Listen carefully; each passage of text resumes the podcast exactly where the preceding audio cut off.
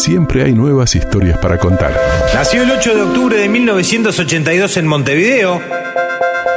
Se doctoró entre el Pasteur de Montevideo, la Universidad de California y realizó un postdoctorado en virología molecular en el Institut Pasteur de París y, básicamente a mí me gustaba inventar cosas, me gustaba tener eso de, investigar. El chiste, inclusive hasta tarde en el liceo, era, che, Mora, me decían Mora por el apellido todo el tiempo, che, Mora, vamos a investigar, vamos a investigar, vamos a investigar. Es momento de escribir una nueva página radial. Estar pasando y, trotando por el mundo, nunca se trata de ganar, se trata de, de volver a levantarse. O más importante, contar las perdidas que las ganadas nunca desde nuestro lugar en el laboratorio como científicos básicos, científicos guiados por curiosidad. Otra charla con vos. Una sorpresa realmente muy linda y desearle lo mejor y agradecerle. El reencuentro. Es un gran placer de recibir hoy en Abran Cancha a Gonzalo Moratorio Linares. Bienvenido. Gonzalo querido, gracias por estar nuevamente acá en, en Abran Cancha. ¿Cómo estás? Muy bien, gracias a vos, Leo, gracias a todo el equipo. Eh, Gonza, estuviste con nosotros un par de años, pero qué par de años, ¿no? Ha pasado mucho el grueso de la pandemia. 13 de febrero del 2021. Hacemos un ejercicio siempre, comenzando este reencuentro, esta otra charla con vos. ¿Qué consejo le daría el Gonzalo de hoy, 2023, a, al que nos visitó en aquel entonces, en el 2021? Fueron años particulares, ¿no? En donde posiblemente el, envejecimiento no biológico, pero sí de todo lo otro que, que nos hace de alguna manera pasar el tiempo, fue muy, muy significativo. Entonces le diría a ese Gonzalo que, que piense un poco más, que tal vez no sea tan pasional en algunas decisiones o más bien en algunas formas de, actuar, pero que creo inherentemente eran respuesta o consecuencia de una coyuntura, de un momento muy particular y que va a quedar en la historia del planeta, ¿no? no solo del Uruguay. El sitio científico Innova Spain lo presentó a Gonzalo como un rockstar de las calles montevideanas. También destaca su crecimiento e influencia en las redes sociales. Hay que convencer a la gente para que crean los científicos. ¿La gente cree más en los científicos post pandemia? Yo creo que sí, yo creo que sí, mucho más. Y más aún recientemente con las noticias que tuvimos hace muy poco, que por ejemplo el Nobel de Fisiología y o Medicina fue concedido a nada más y nada menos que los padres de la tecnología que permitió inmunizar a, a los seres humanos y por lo tanto combatir la pandemia de forma muy eficientemente, las vacunas de RNA además de ser más popular, es paradójico, gracias a la pandemia, por el protagonismo que han tenido. ¿Entendés que la ciencia ya se ganó el lugar que, merece en el planeta?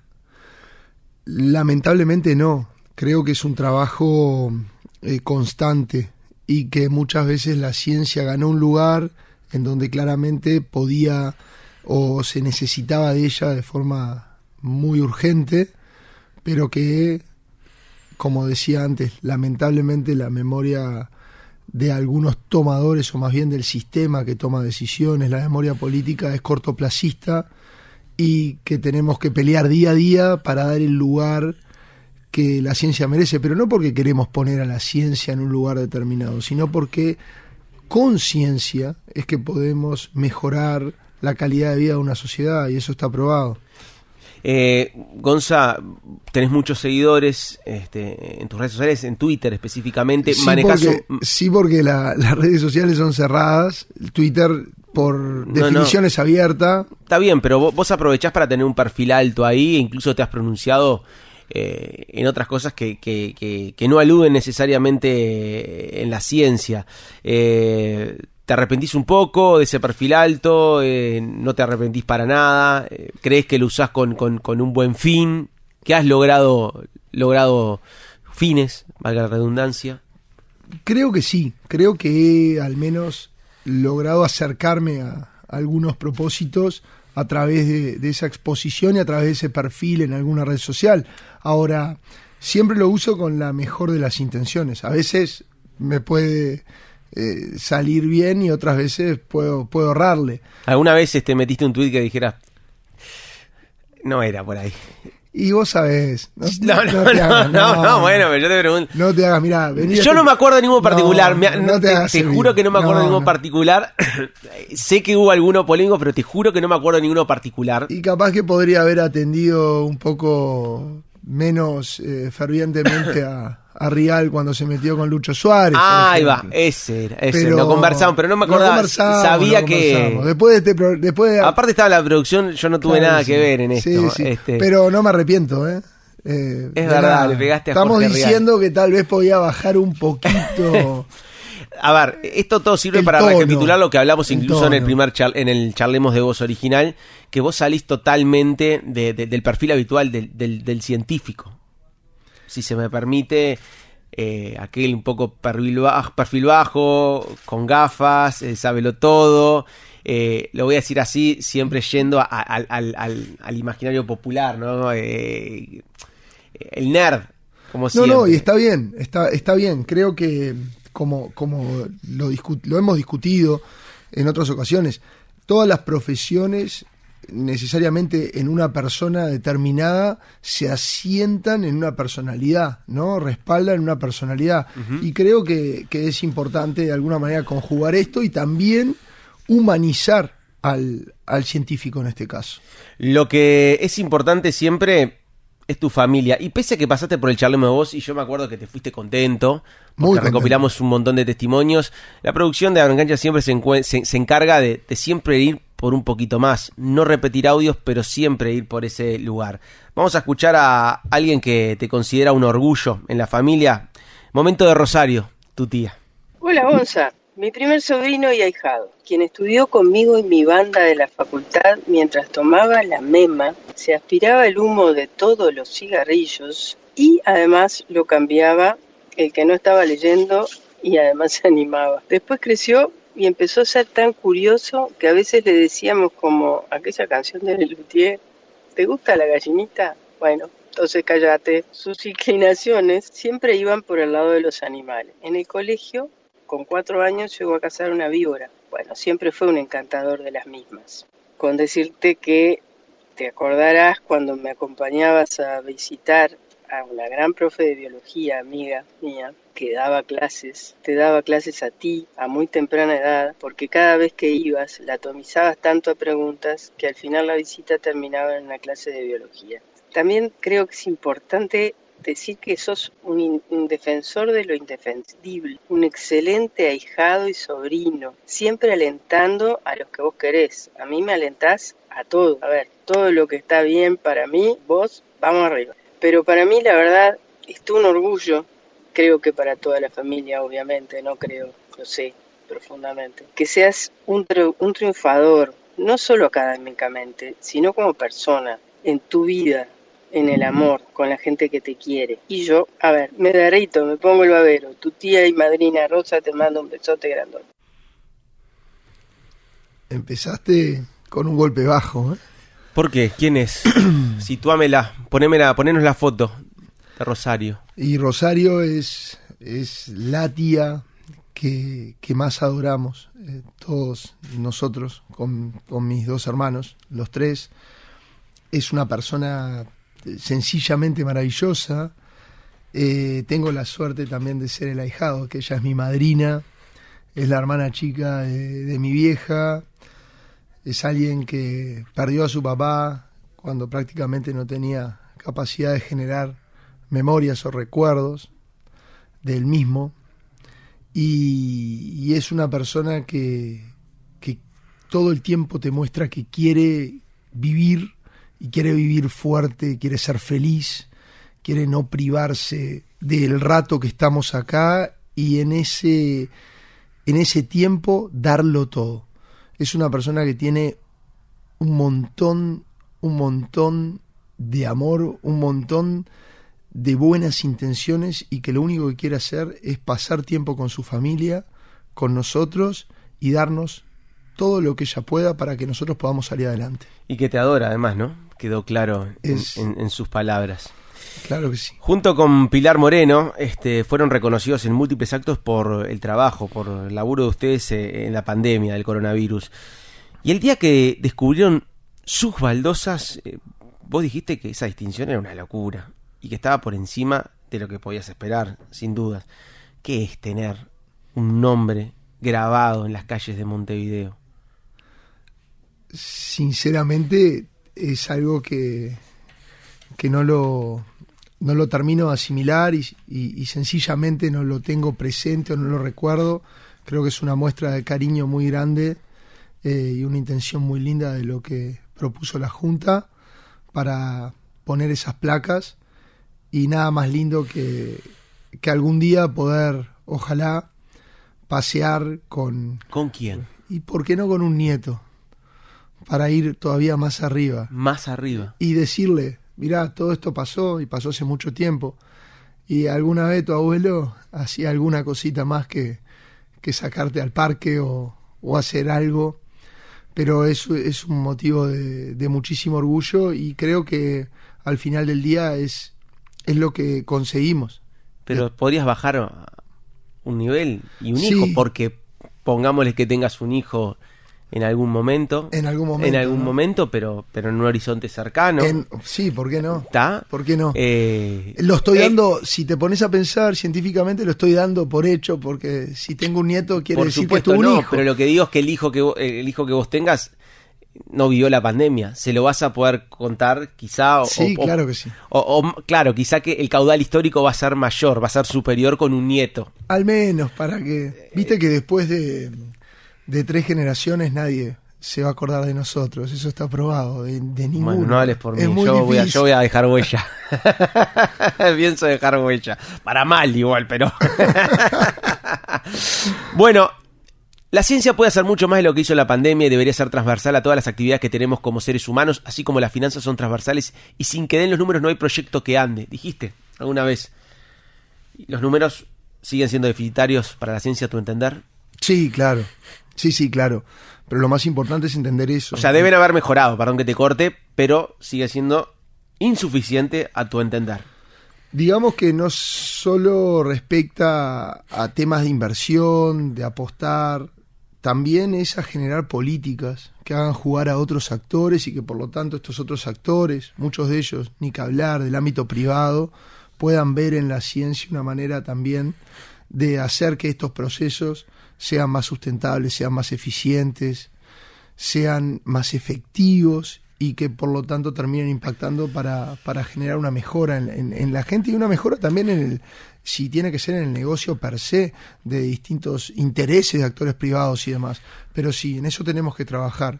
El Uruguay tiene una oportunidad única hoy en día con el capital humano que tiene, la estabilidad de poder ser un hub de innovación, ciencia y tecnología en la región y no lo, no lo podemos dejar pasar. Gonza, en el reencuentro jugamos con el presente, con el futuro, pero justamente es un reencuentro porque hubo un capítulo anterior. Mm. Vamos a empezar a, a repasar eh, fragmentos de la entrevista que compartimos y que disfrutamos contigo en 2021 con esto que hacemos llamar flashback la cantidad de, de, frustraciones, la cantidad de decepciones. Lo que hay que entender es que, al menos en la academia, imagino que muchas cosas de la vida, pero en la academia, luego de, de, de estar pasando y, y, trotando por el mundo, nunca se trata de ganar, se trata de, volver a levantarse, se trata de realmente desarrollar la resiliencia, que es esa capacidad de, aceptar y abrazar la frustración y entenderla y, decir, y saber que es el camino más probable. Y nunca la frustración te tiró para el lado de, porque supongo que no todos la, tienen ese poder de resiliencia resiliencia, decir, esto no es lo mío, no voy por acá, quiero dar un paso o hasta atrás. Acá llegué. O hasta acá llegué. Hasta, hasta acá llegué,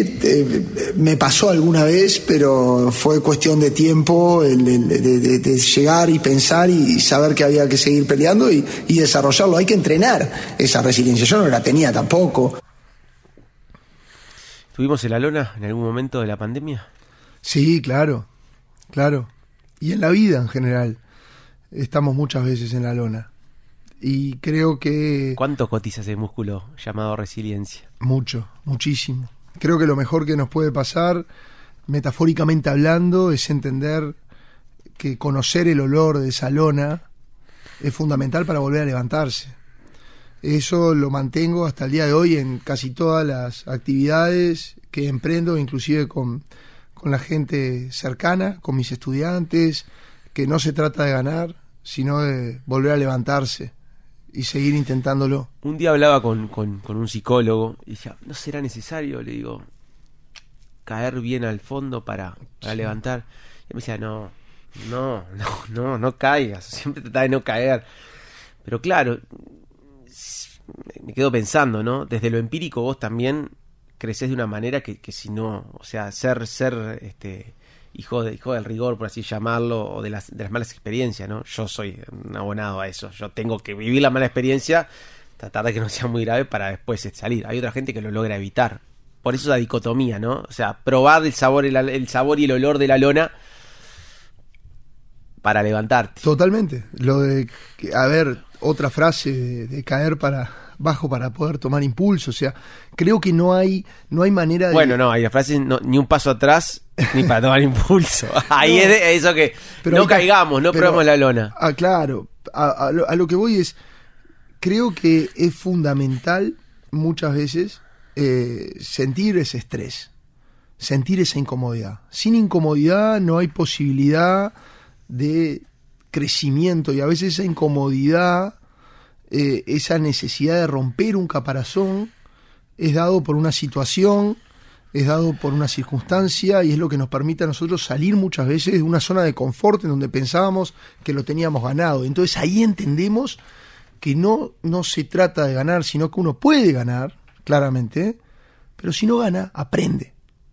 No es que pierde, aprende.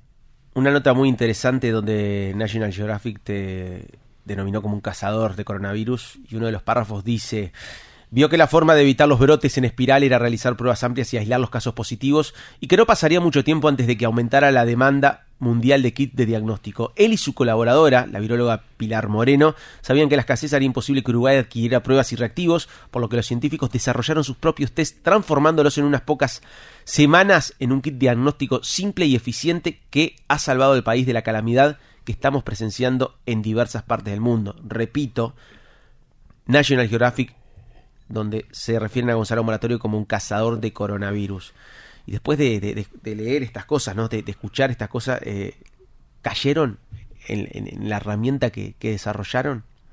Sí, y lo más lindo fue que eh, fue una suerte de democratizar las posibilidades. Mucho más lindo que la herramienta, lo he dicho siempre y lo decimos siempre con Pili, fue la posibilidad de entrenar personas, de establecer en todo, en muchos hospitales muy importantes de ACE, de la capital y otros lugares en el interior del país, generar las capacidades para que el Uruguay pudiera responder en un momento que no existía esa capacidad a lo largo y ancho del país y hacerlo de forma totalmente desinteresada, hacerlo de forma totalmente honoraria y poder ver que eso le otorgó en un momento clave al país la capacidad de tener autonomía y soberanía que eso también, por eso también es tan importante pelear por la ciencia y por la ciencia guiada por curiosidad, porque es la única manera que nos da a nosotros la posibilidad de resolver problemas nuestros o problemas mundiales, pero que a veces solo vamos a tener que mirar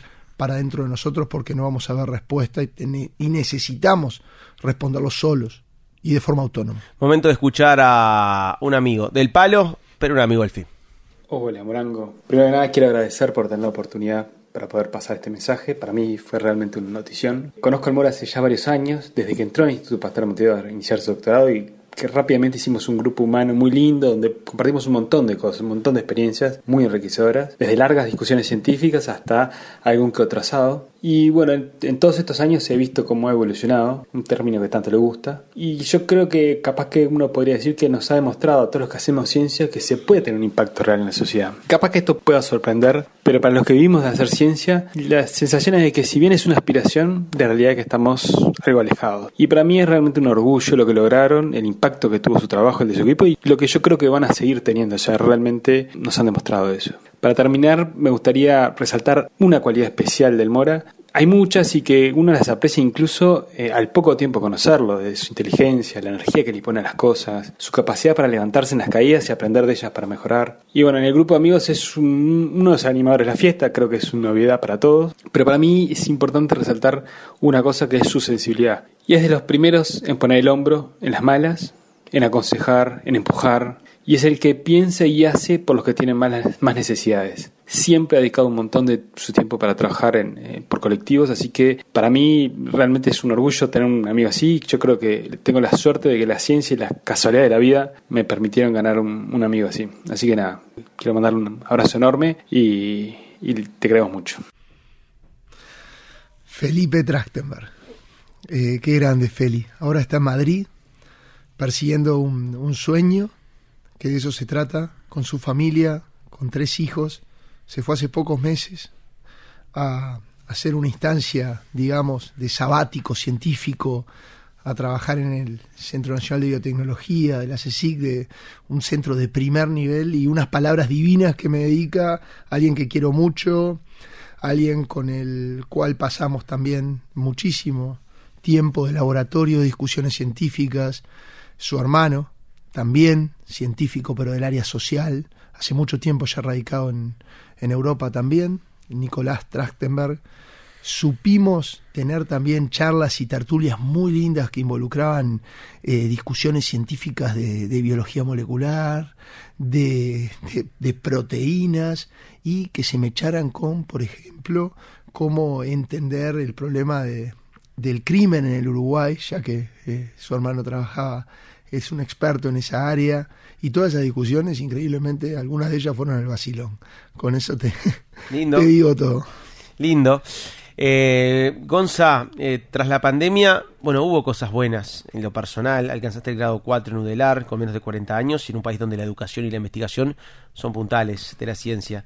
Contanos un poquito el grado y qué connotación tuvo para vos lograr eso para mí fue muy lindo porque la carrera académica conlleva en dar sucesivos pasos hacia eh, lugares de mayor responsabilidad y toma de decisión.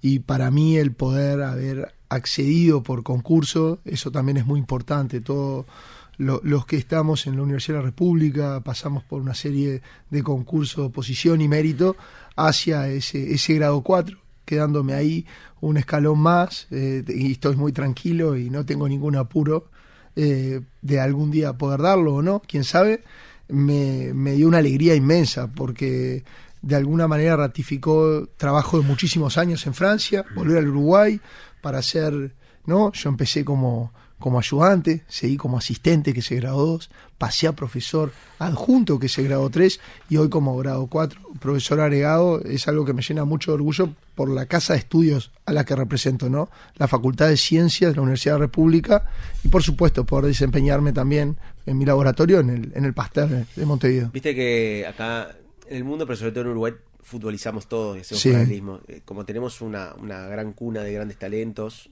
que son de exportación. En la ciencia tenemos grandes talentos jóvenes, como Sí, claro. Claro, ¿Hay semillero? Claro, hay semillero. Hay, hay, una, hay una cantera inagotable. Vos haces la analogía, que, ¿qué cuadro tiene la cantera inagotable? Claro. Estamos como, como nacional, como el bolso. Qué necesidad. Salgamos de este, de este brete y vamos a escuchar a un alumno, esta vez. A ver qué dice Rodrigo Arce. Buenas, buenas. Bueno, eh, Gonza es un tipo que siempre está para hacer en nuestro trabajo algo más ameno. Es un tipo exigente, pero de manera sana, que, bueno, siempre busca que demos lo mejor de nosotros y que seamos felices haciendo lo que más nos gusta. Y bueno, pelado, ¿qué te voy a decir? Te mando un abrazote, te estoy esperando del otro lado del charco, a ver cuando venís a tomarnos una birra y hablar un poco de ciencia, que me fui hace poco, pero ya te haces extrañar vos. Muchas gracias, Rodri Arce. Rodri defendió la maestría con nosotros y se fue a hacer el doctorado a Valencia, España, a un laboratorio top, top, top, posiblemente uno de los mejores 10 virólogos evolutivos, digamos, que, tiene hoy eh, la comunidad o, la ciencia en, virología evolución viral básica. Gracias, Rodri, un, un jugadorazo, un jugadorazo. Gonza, eh, evidentemente atrás de, la popularidad, del éxito y, por lo menos en el imaginario de la gente se esconde el dinero. Hay dinero. Y vos dijiste a, en Nova Spain algunos datos económicos que llevabas más de 200.000 test y no, habías, no le habías sacado un centavo extra a eso. Y que como profesor de la Universidad de la República estabas por encima de los 1.500 euros. ¿Deberían ganar más? Sí, claro. Cuando dije eh, eh, o cuando se toman esos esas, frases, digamos, mías, se toman porque claramente no lo hicimos buscando eso. No es que queríamos sacarle un, o creditizar, no, todo lo contrario, sino es mostrar cómo la academia siempre se mueve, porque vos empezaste, detrás del éxito hay dinero, pero no necesariamente. Para mí, es, primero, ¿qué es el éxito? Definamos el éxito. El éxito es ir de fracaso en fracaso sucesivamente sin perder la ilusión, sin perder la motivación para poder levantarse y seguir andando. Y ya atamos conceptos que empezamos hablando al principio de la nota, Leito. Y, y luego de todos esos fracasos, a mí déjame si el éxito es tener el reconocimiento de, de la gente que todavía a, algunos, porque también nos olvidamos, por suerte ya no salimos tanto en los medios, no tenemos por qué, y que te sigan diciendo, che, muchas gracias, gracias por el laburo, gracias por lo que hicieron en la pandemia, gracias por pelear por mejores condiciones para, para los estudiantes, por la educación pública, terciaria, eh, un montón de cosas. Entonces ahí sí creo que, que, la clase científica y sobre todo los, los docentes eh, de, y, y la, en la rama de la educación, no solo terciaria, tendría que ser bastante más valorizado eh, el, el trabajo de toda esta comunidad. Eh, como siempre, uno te ve en un medio y dice, ¡Fua! ¿Cómo trabaja? Desaparece el medio y bueno, ahora de estar más light. Claro. Porque seguís dedicando muchas horas y, y horas a tu laburo. No dejas de laburar ni cuando llegas a tu, ca- a tu casa. Obviamente que en la pandemia debía haber más carga horaria por, por- porque la realidad lo, lo- lo exigía, la necesidad lo exigía. Y el cuerpo te pasó factura en el verano, en ese palazo que te pegaste en la tabla del surf, que terminó muchísimo mejor de lo que podía haber pintado. Sí, sí, sí, totalmente. Contextualizanos. Eh, básicamente, a ver, yo creo que el, el palo ese es, es, es la gota que, que derrama el vaso. Ya venía sintiendo dolores muy grandes en la zona de la, de la cadera, hasta que, bueno, me, me- me doy ese palo y, y dejo de, de mover los dedos de, de uno de mis pies. Pensé que era algo inflamatorio y demás, pero siguió pasando y me seguía tirando el agua y veía que cuando pegaba el salto para, para bueno, para subirme en la tabla, en el tablón, me caía y el pie no respondía. Esas cosas de mandinga me encuentro unos días antes en, en un bar cerca de, de- mi barrio, Cordón, Cordón, y me encuentro con una amiga que no veía hace tiempo y justo resulta que es neurocirujana. Y le empiezo a contar y me dice, anda a hacerte ver eso. Bueno, fue cuestión, cuestión de hacer una imagen y me dijeron al otro día... Te hizo caminar, ¿no? Y no podías levantar un pie. Exacto, exacto. Sí, sí. Hay una prueba en donde uno lo hacen caminar con los talones y hay un pie que se baja de forma eh, prácticamente eh, total y automática cuando la lesión posiblemente es eh, baja en la zona de la cadera. Eh, a cuestiones que me hicieron la imagen y me dijeron que me tenían que operar ya, ya había pasado cerca de un mes de la lesión y movía poco los dedos y, y cuanto más tiempo demorara había más posibilidad de perder los nervios, perder básicamente la, electricidad para que la gente entienda que llegar hasta allá, hasta allá abajo. Y fui para neurocirugía, me operaron, donde involucra el procedimiento de microscopía y demás, y, y muchísimas gracias a esa amiga mía, Viviana Cabrera, y, a- y al grupo de, de neurocirujanos que, que me operó, y hoy por suerte, bueno, tengo ¿Recuperaste toda la sensibilidad? tal vez dos centímetros menos, porque un disco, un disco literalmente explotó, Sí. pero recuperé bastante sensibilidad, recuperé bastante el movimiento, no toda la fuerza en, en- en los dedos del pie, pero estoy contento y soy un convencido de que esto fue un, un tema más de un montón de estrés y, y, y de sumatoria de cosas que luego necesitas una gota para que derrame el vaso. ¿Y qué te, qué te dejó eso como enseñanza para la práctica de tu día a día? Bajarla, ¿Bajaste la pelota Y- a algo? Bueno, intento bajar la pelota. Hoy, por ejemplo, llegué a, acá, que tengo el gusto de también por la pandemia conocer a mucha gente, y me ponía a hablar con, con el Fede Reboleo y le decía, ahí vos bajaste un poco la pelota porque siempre lo veo corriendo a todos lados y me dice, mira, y uno intenta. Y yo creo que también intento. Y creo que algo a veces me convenzo de que bajé la pelota. Pero, pero al final del día no sé si, si la bajé. Y esa pregunta que me hacías, de qué le dirías a, al Gonzalo de hace dos años y que baja un poco la pelota. Pero a veces lamentablemente no lo entendemos, inclusive con estos avisos. Gonza, eh, momento de acercarnos de a poquito a, a la primera tanda. Estamos con Gonzalo Moratorio en otra charla con él, otra charla con vos se llama el segmento de, este reencuentro. Eh, 092-995-095, 092-995-095, arroba 995 Abrancancha. Nos escriben, participan por el pack de Pop Bambú, dulce, salado y agridulce. Y por supuesto, le pueden mandar eh, mensajes a, a, Gonzalo Moratorio, que, que, el otro día fue jurado este, de los premios. Vamos a mandarle un saludo grande a nuestro amigo Juan Herrera. Siempre, siempre. Y a todos los amigos que, que, que, estuvimos, con quienes estuvimos este, compartiendo. Eh, simplemente a modo de adelanto, ¿estamos libres de la, de, de la pandemia? de cualquier amenaza, porque uno ya, viste, sale, nunca estamos surgió en no, Pakistán. No, no, no, te la hago más fácil, nunca estamos libres de cualquier amenaza.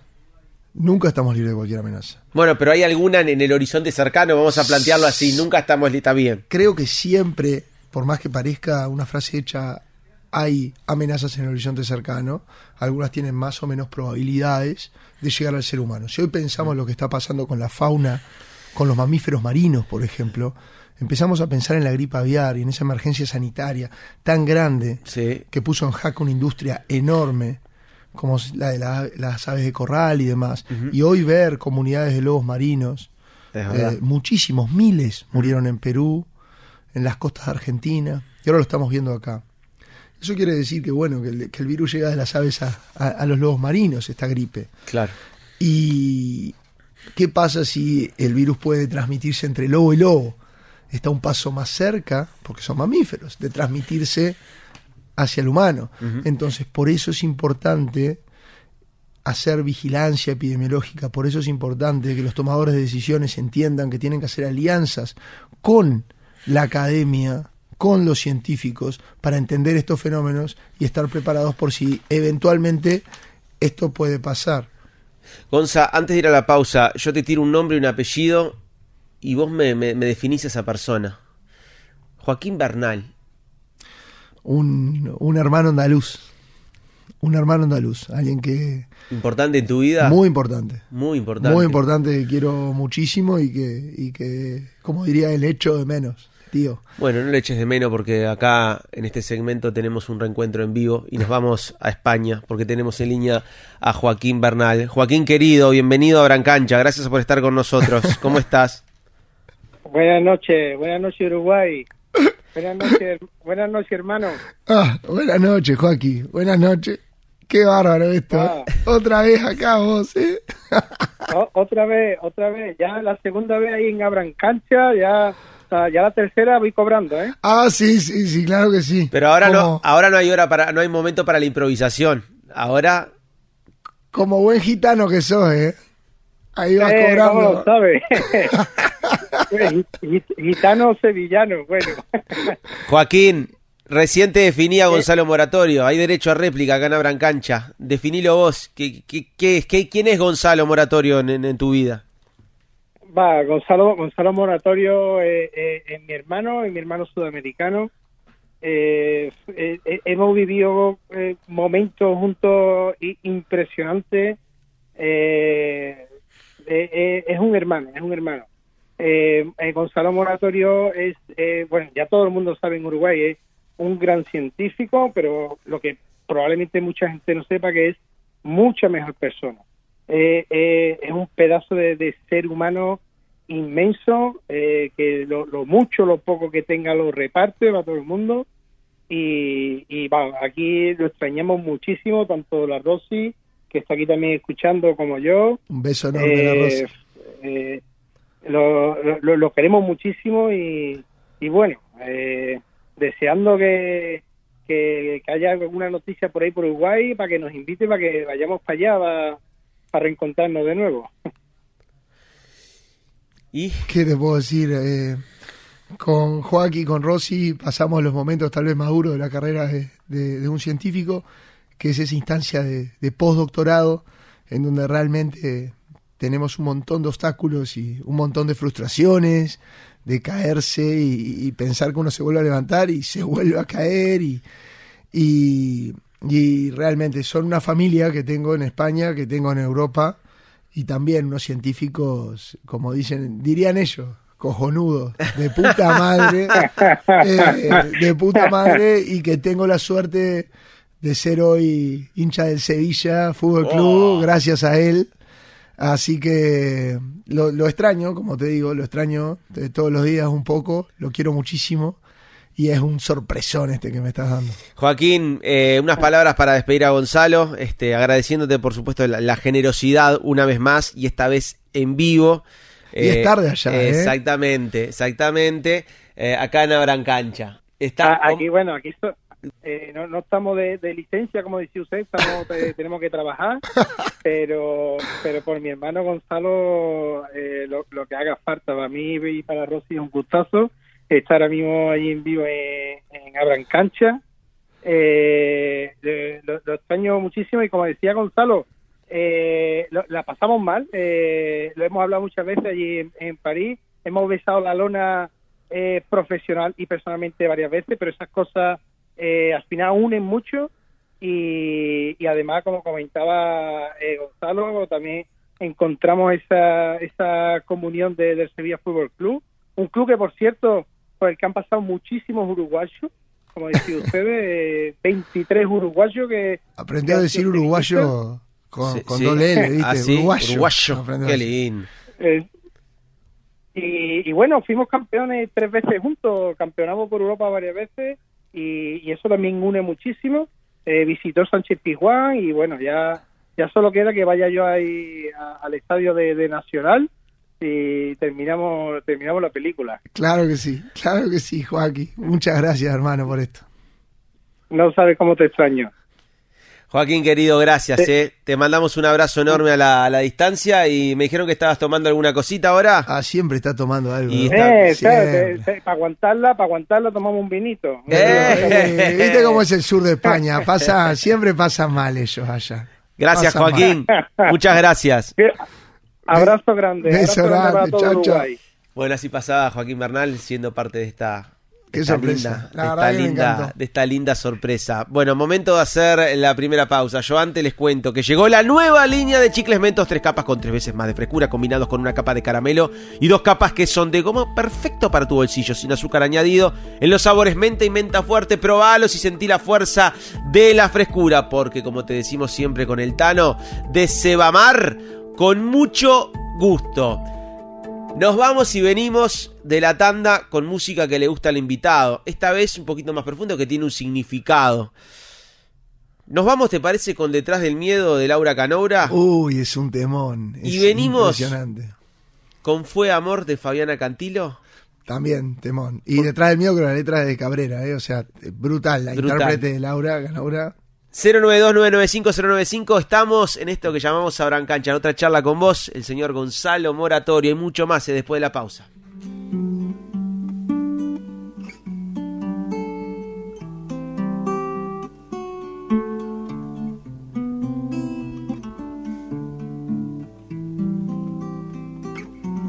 Si vos llegaste como un augurio, inaugurando mis días, si reordenaste pacientemente las noches viejas y frías, si fuiste obrero de mi sonrisa y en el dolor compañero si descubriste en mi mirada detrás del miedo tu imagen.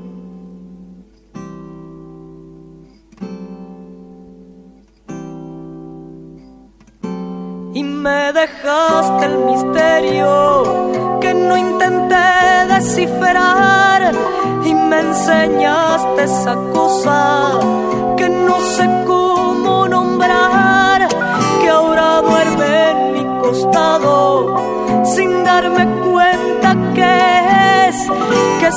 se despierta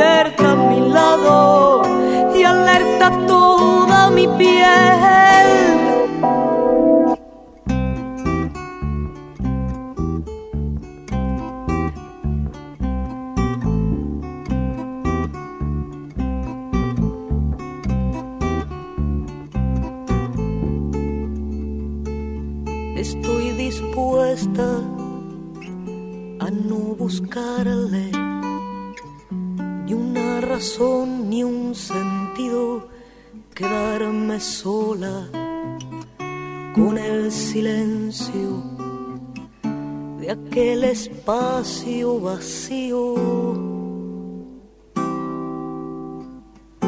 y me dejaste el misterio que no intenté descifrar.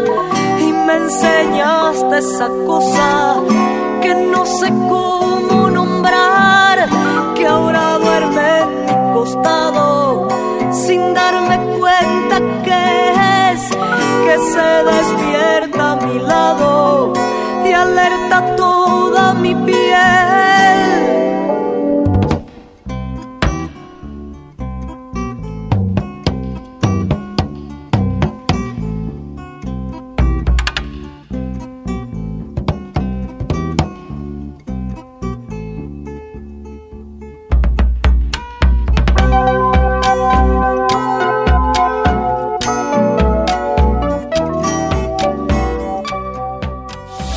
cancha.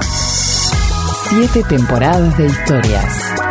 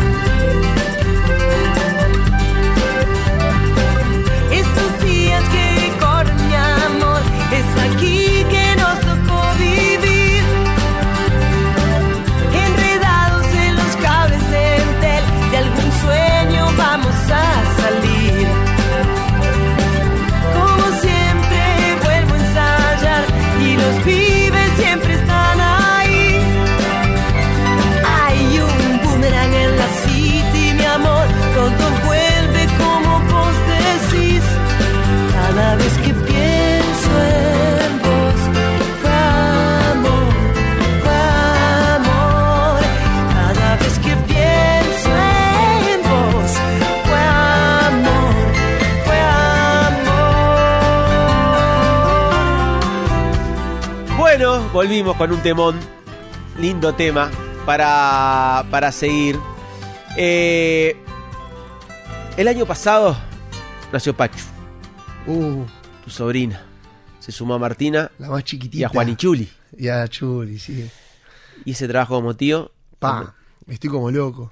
Estoy como loco. Básicamente fue lo que también clave me llevó a, tomar decisiones como el, el ir a la máscara qué experiencia, Qué ¿eh? experiencia cuando me sacaron el, el disfraz. La, manera de convencerme fue decirme, ¿tenés hijos? No, tenés, sí, tengo sobrinos. Llamé a mis hermanos, me dijeron todo eso y me dijeron que se juntaban en familia a ver ese programa y que las nenas disfrutaban muchísimo de los macacos y la música. Eh, así que imagínate con, con Pachuli cómo estoy. Es una divina, es, anda por todos lados, camina por las paredes. Eh, es un bombonazo, tiene unos ojazos y es la más chiquitita de todos. Gonza, eh, como llegan nuevas personas al mundo, otras se han ido y esta idea del reencuentro y aparte no es con un invitado, es con un amigo. Sin ir más lejos, en la pausa estábamos hablando cosas que, que solamente con un amigo se, se pueden hablar y se pueden recordar. Eh, acá tratamos de generar un espacio íntimo, fuerte. Te voy a dar una foto eh, de un gran amigo tuyo, integrante de la barra de Parque del Plata, que se fue en 2022 a causa de, un cáncer. Es una foto que es muy especial, que te mueve, te remueve. Es lo primero que, te viene a la mente cuando ves esa foto?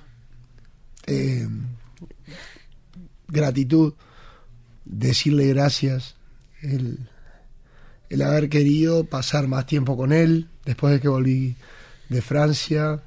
Era alguien que, era muy cercano. Durante muchos años fue muy cercano. Eh, me enseñó muchas cosas. Y, y sí, me pone, me pone muy, muy, muy triste. Pero espero que. ¿Cómo sería un reencuentro con él? ¿Quedaron cosas por decir, por hablar? Sí, siempre creo que quedan cosas. Creo que cuando se va alguien así, siempre queda un, unas ganas bárbaras de decirle todo lo que uno lo quería. Como, como, como lo quería. Las cosas que pasamos juntos. Gonza, eh, hubo otras pérdidas dolorosas. Otto Pritch, científico que marcó tu, tu vida académica, sorpresiva. Tu tía Tera. ¿Qué te guardas de, de- todos ellos? De un montón, un montón, momentos muy difíciles. Para terminar con el, el peladito Gustavo, mandarle un beso enorme a, a, a sus, sus sobrinos, a su hermana, Sandra, al gallego, su tío, mandarle un beso enorme. Eh, y a su pareja, a, a Tefi. Eh, y con respecto a Otto, ¿qué voy a decir? Mentor de doctorado, gran artífice de, de un montón de institucionalidad, crear instituciones, pelear por el desarrollo de las instituciones científicas, gran defensor de la Universidad de la República.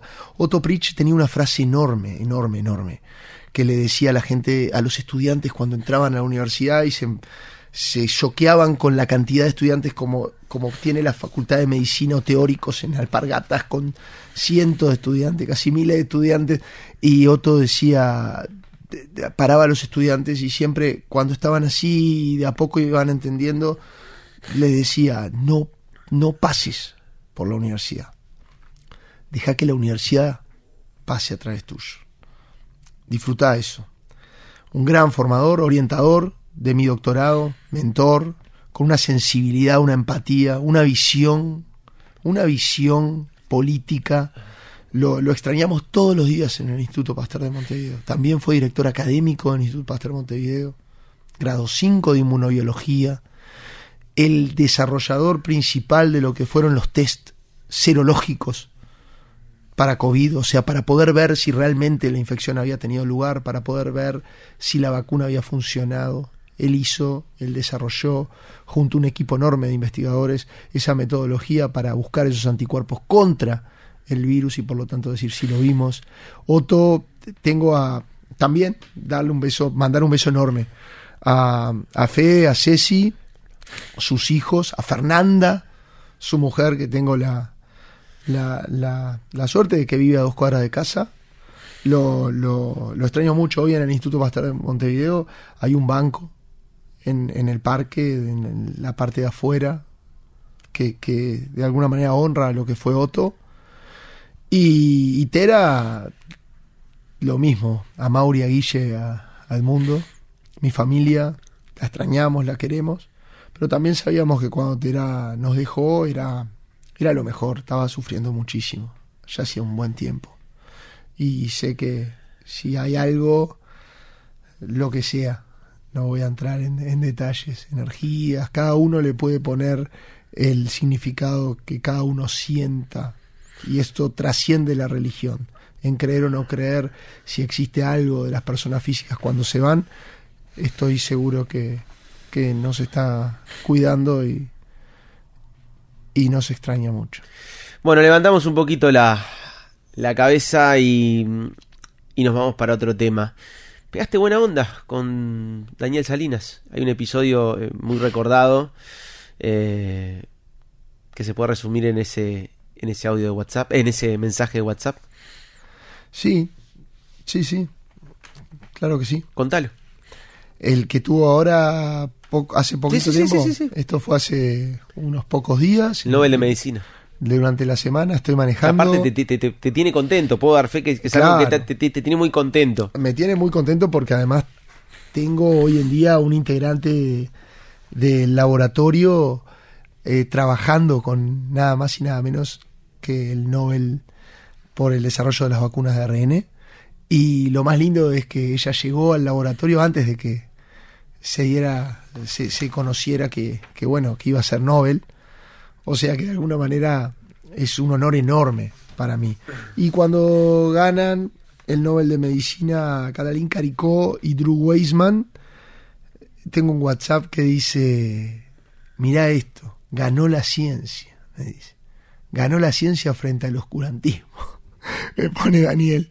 Eh, tanto, ¿no? Tanto pasamos. Pasamos un montón de cosas a nivel de, de lo que fue una resistencia sin argumentos, sin evidencia, frente a lo que eran nuestro trabajo, lo que eran nuestros consejos, lo que eran un montón de cosas. Y, le digo, claro, Daniel, qué bueno. Yo lo considero un amigo a, Daniel, hizo una relación muy linda. Y me dice, hoy doy una charla. Él es ahora decano de la UCU de, medicina. Eh, si venís, ¿cómo no? Un amigo cuando me dice que a una charla voy. Fui a la audiencia, me senté, escuché lo que fue el manejo de la pandemia. Todo fue en ese mismo día. Y, y pasaron unos videos también de lo que fue el manejo, de lo que fue el, el plan de vacunación, el interior profundo, lo que fueron todos los esfuerzos, lo que fueron videos de muchísimas cosas. Y para mí es como que me pasen el gol de Gigi, ¿viste? Es como un maracanazo. Fue muy emotivo y cuando él termina de hablar, eh, me hace pasar al escenario y, y decir unas palabras que no lo tenía para nada preparado y junto, junto a la placa del Nobel por posiblemente la herramienta más importante para frenar la pandemia y combatirla y salvar un montón de vidas, pudimos rememorar esos tiempos. O sea que fue impresionante. Gonza, hablamos de Salinas, obviamente es hablar de política también. ¿Proyectás este, vincularte a la política en algún momento? Quizá uno de los, de los objetivos para No. potenciar la ciencia. no es uno de los objetivos, eh, al menos eh, míos, inmediatos. O, sí creo que hay que trabajar para construir ideas y mm, trabajar aún más para materializar o dar vida a esas ideas. Pero vos no darías esa batalla desde, Es desde un cargo político. Es una pregunta súper, súper compleja.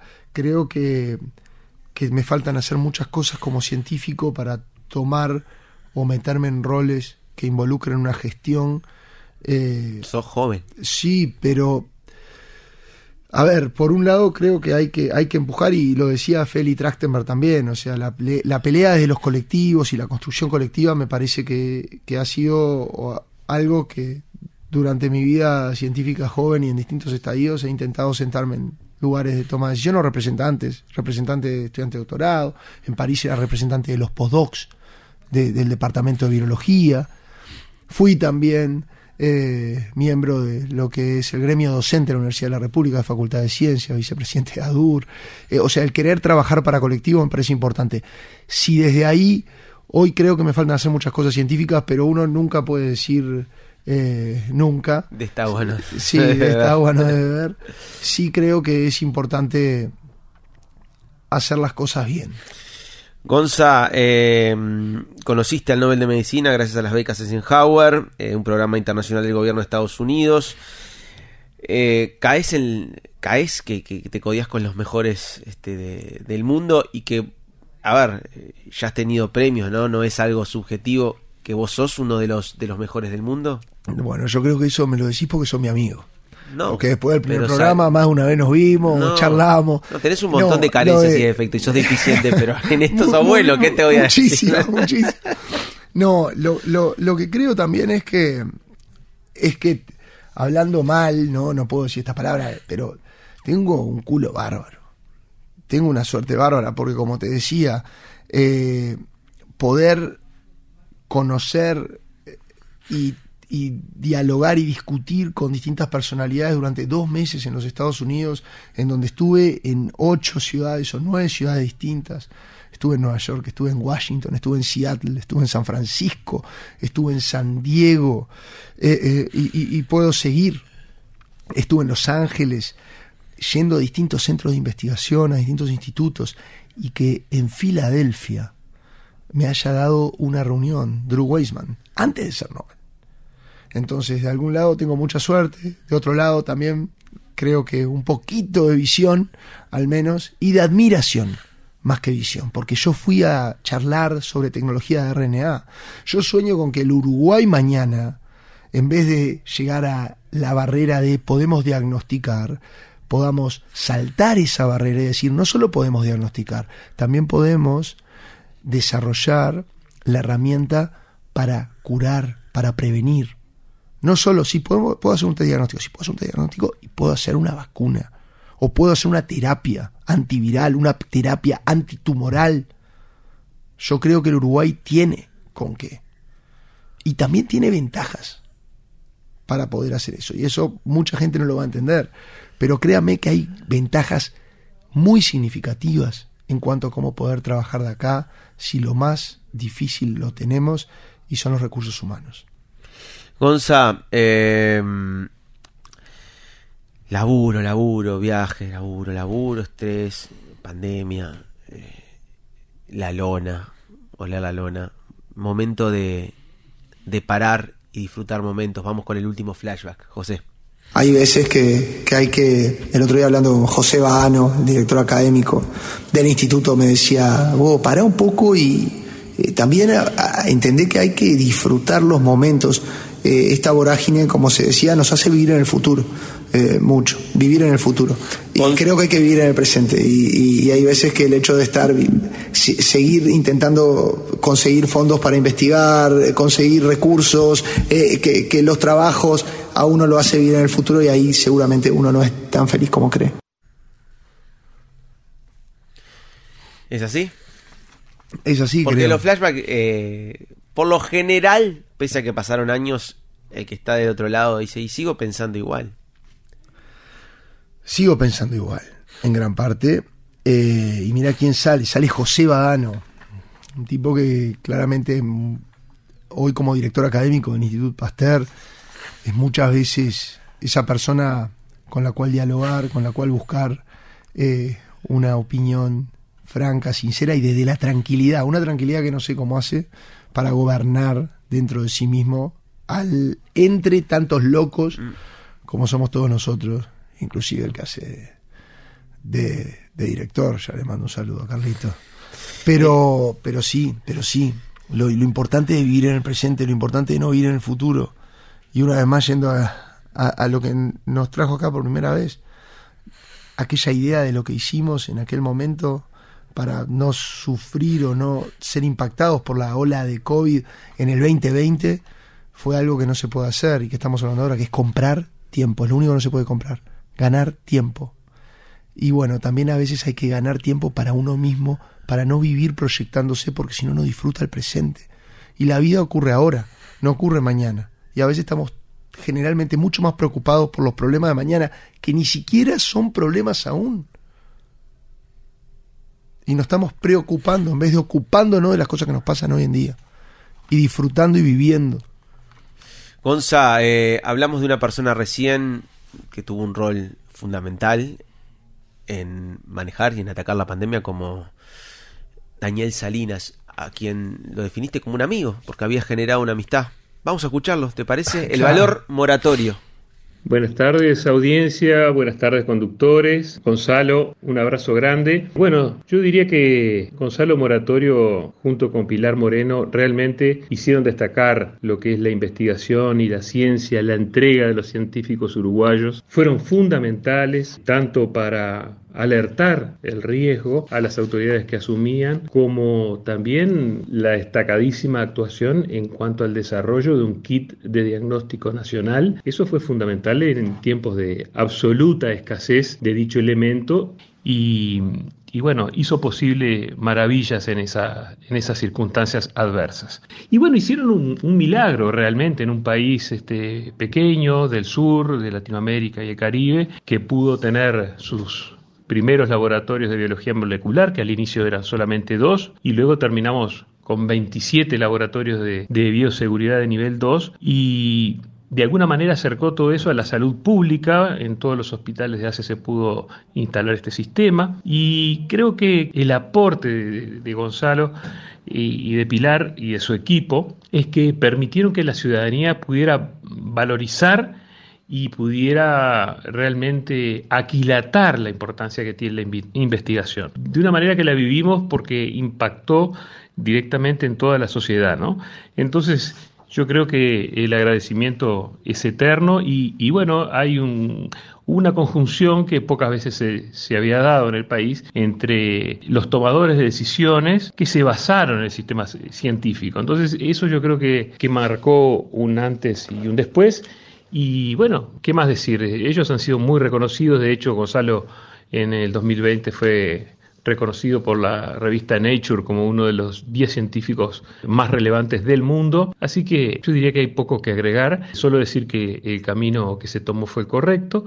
Y inclusive hoy por hoy tiene una, una estudio, no sé, una doctora Alicia Costabile de su laboratorio trabajando en el mismo laboratorio que eh, los ganadores del premio Nobel. Creo que eso habla mucho de Uruguay, habla mucho de la generosidad de, Gonzalo y de Pilar. Y bueno, y solamente decirte, Gonzalo, que, bueno, ya sabes, acá tenés en Daniel un amigo y un amigo de fierro. Un abrazo grande y la causa justa de, del presupuesto universitario, todos los uruguayos la apoyamos en nuestra medida. Un abrazo. ¿Qué decir? Un amigo de fierro. ¿Qué decir? Así ¿Y cómo termina? ¿Y cómo termina? Termina diciendo la causa justa del presupuesto en ¿Te educación. Pero ¿cómo no me va a emocionar?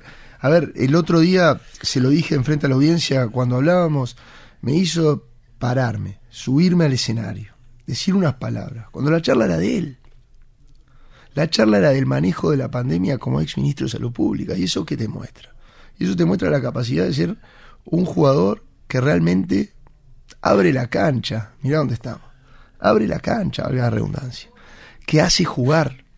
Siempre le digo que tal vez la mayor virtud de él como un ministro que hoy, seguramente ninguno que haya pasado, al menos del tiempo corto, este gobierno, por ejemplo, tenga la popularidad que tuvo él en cuanto a la aceptación, es que fue el menos político de los políticos. Él tomó decisiones que tal vez con una impronta política no se hubiesen tomado en cuanto a confiar, a creer. Porque al final del día las decisiones, al final del día lo que hacemos muchas veces está dictaminado en cuánto podemos creer o confiar en una persona. A veces creo que la formación política o el andamiaje o los códigos que inherentemente sin saber se rigen en esas estructuras no nos dejan ver si confiamos, si no confiamos, si creemos, qué dice mi instinto. Y creo que él, él hizo todo bien en ese momento. Yo siempre lo digo, él no era ministro y se fue con una libretita a escucharme hablar antes de asumir, allá en febrero del 2020, neurólogo, aprender sobre virus. Y cuando no le tuvo que temblar el pulso para tomar decisiones duras, lo hizo. Y eso creo que habla por sí solo. Gonza, eh, en, esta, en esta frase nueva de trabar niveles, destrabaste uno, fuiste a algo contamos hoy, hablamos hoy, fuiste a la tele, a la máscara. No tenemos máscara, pero ¿querés cantar algo? No, no puedo cantar ni abajo de la ducha. Eh, pero bueno, destrabaste ese nivel. Solo Eh, Gonza Moreira te hace cantar. eh, ¿Por qué aceptaste esa invitación? ¿Diversión? Diversión y lo, lo que comentábamos un poco de imaginarme la cara de, de mis sobrinas cuando me lo vendieron así.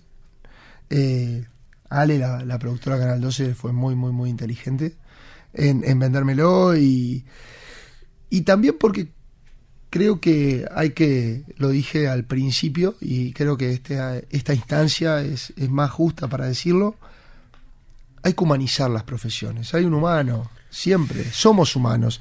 Y bueno, también puedo salir, a mí me gusta, me gusta juntarme con mis amigos, me gusta estar eh, con la gente que quiero, eh, me gusta cantar, me gusta bailar, me gusta, me gusta vivir.